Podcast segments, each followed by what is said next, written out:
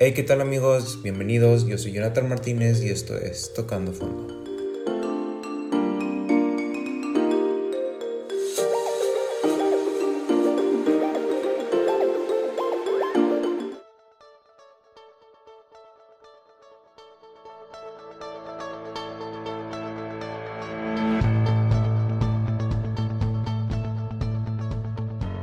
Hola amigos, bienvenidos a su podcast favorito, Tocando Fondo.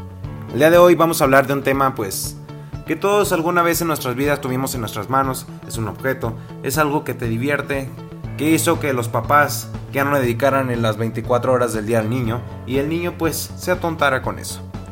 Muchos no les gustaba, muchos nos gustaba, muchos éramos raros como yo, que no sacábamos nuestros juguetes de la caja, ¿Por qué? Porque no tengo la menor idea. A mí no me gustaba sacar mis juguetes de la caja. Yo tengo mis Hot Wheels desde niño en cajas.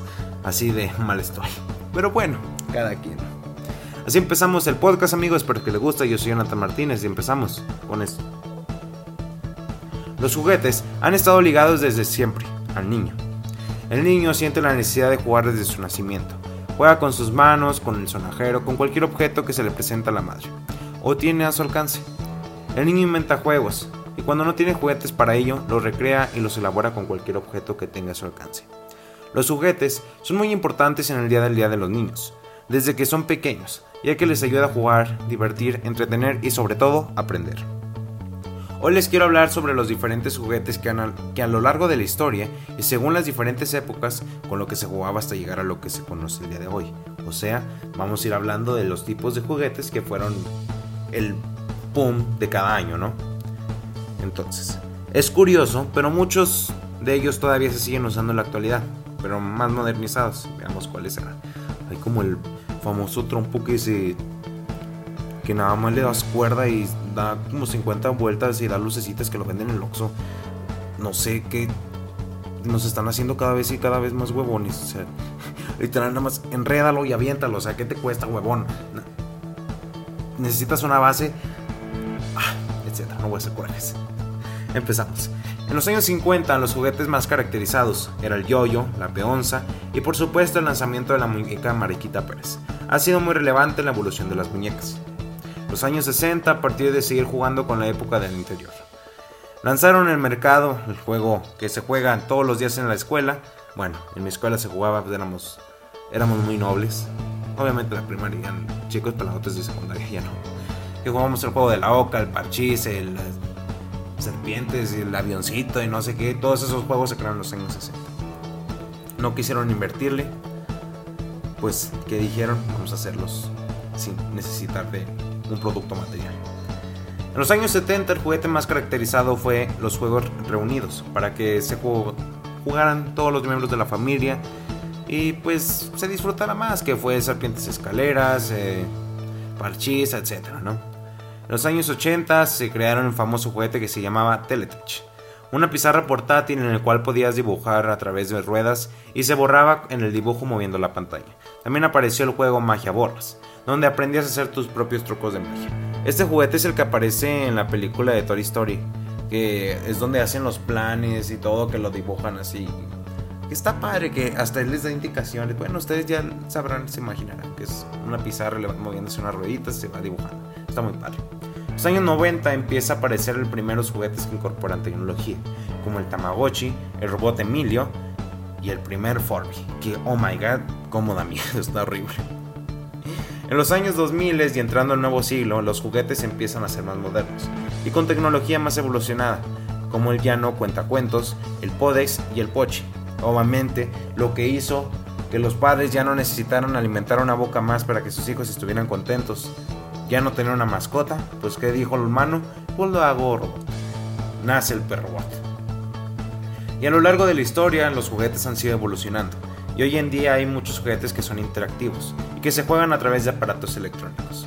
Seguro que muchos de nosotros hemos sentido identificados con algún juguete de aquella época de nuestra niñez.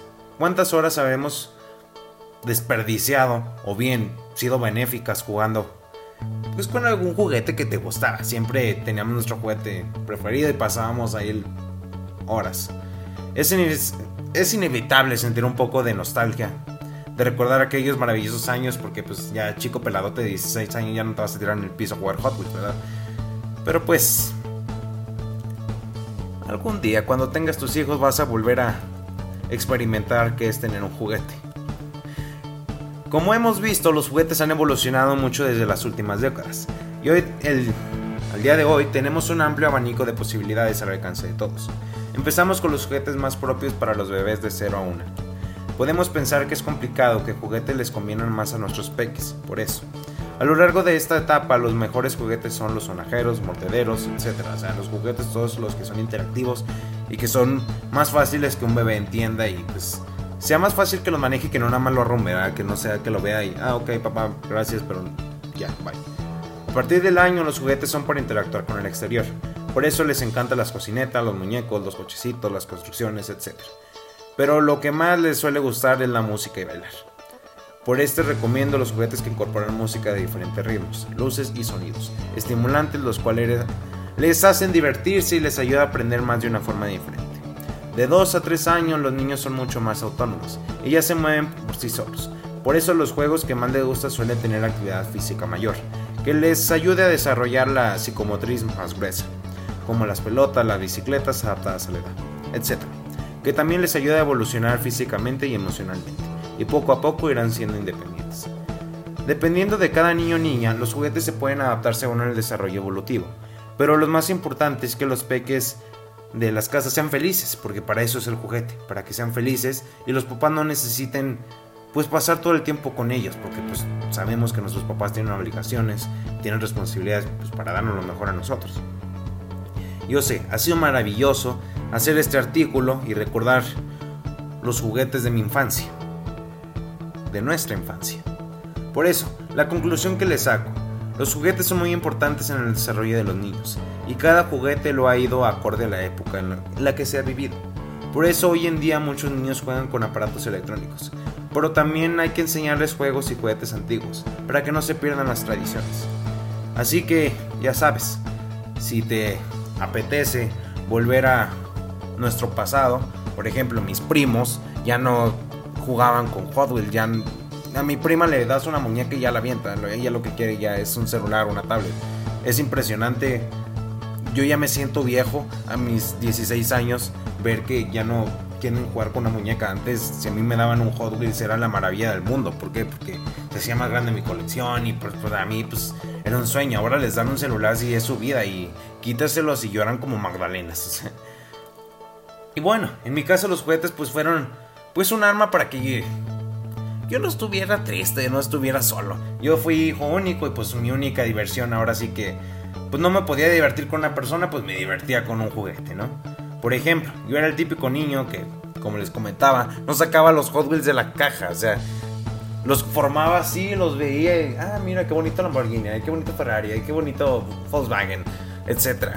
Los apreciaba, ah, no sé qué padres, y los guardaba en una caja. Me acuerdo que tenía como 6 años y pues vinieron mis primos de visita. No, hombre, fue la peor decisión de mi papá. Préstale las cajas de tus carritos. Me sacaron como 3 cuartos de todos mis Hot Wheels que eran... Abrieron como unos 80 carritos. Estuve en depresión casi un año. y pues... Así, bueno, el día de hoy mi papá ya por fin eh, mi papá no tuvo infancia al parecer. Mi papá ya este, se dedica a ser coleccionista de juguetes, pues como hobby, ¿verdad? Es coleccionista profesional de juguetes, pues ya tiene una colección demasiado amplia. Pues poco a poco, llevamos más de 10 años coleccionando juguetes. Él lleva 2 años profesionalmente. Literal tenemos un cuarto absolutamente lleno de cajas, de juguetes, de todo, ochenteros, noventeros. Tenemos juguetes hasta de los 40, es impresionante cómo los consigue, pero pues es algo que a él le gusta, todos nos gustan los juguetes. Pues qué más les digo. Los juguetes no tienen edad, no tienen lugar, no tienen momento. Disfrútenlos cuando puedan. Compren juguetes, gasten y gasten. Sean consumistas. y pues nada, mis amigos, muchas gracias por escuchar este podcast del día de hoy. Yo fui Jonathan Martínez y esto fue Tocando Fondo.